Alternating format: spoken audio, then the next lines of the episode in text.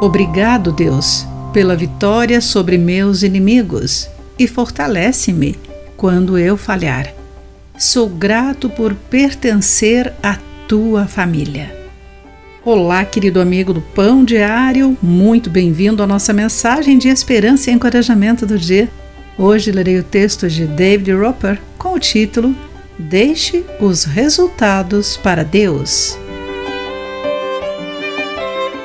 Fui convidado a falar a estudantes universitários que tinham fama de desordeiros e levei comigo um amigo para me ajudar.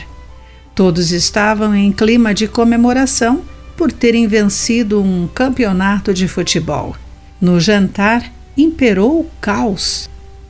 Em dado momento, o presidente da casa anunciou: Há dois caras aqui que querem falar sobre Deus. Levantei-me com as pernas tremendo e comecei a lhes falar sobre o amor de Deus. Eles ficaram imóveis e prestaram muita atenção. Seguiram-se momentos de perguntas e respostas. Mais tarde, iniciamos ali um grupo de estudos bíblicos e nos anos seguintes, muitos receberam a salvação em Jesus. De acordo com Lucas capítulo 10, versículo 18, lembro-me de dias em que eu vi Satanás caindo do céu como um relâmpago, mas houve outros dias em que eu me prostrei ao chão.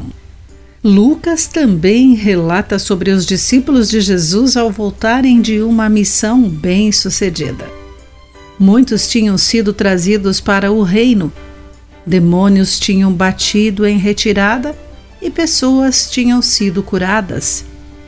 Estavam entusiasmados e Jesus lhes disse: Vi Satanás caindo do céu como um relâmpago. Então ressaltou: Não se alegrem porque os espíritos impuros lhes obedecem. Alegrem-se porque seus nomes estão registrados no céu.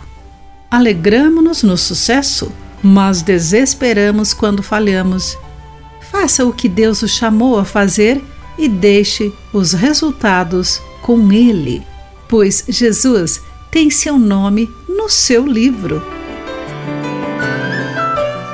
Querido amigo, seu nome escrito no coração de Deus o encoraja? Pense nisso. Aqui foi Clarice Fogaça com a mensagem do dia.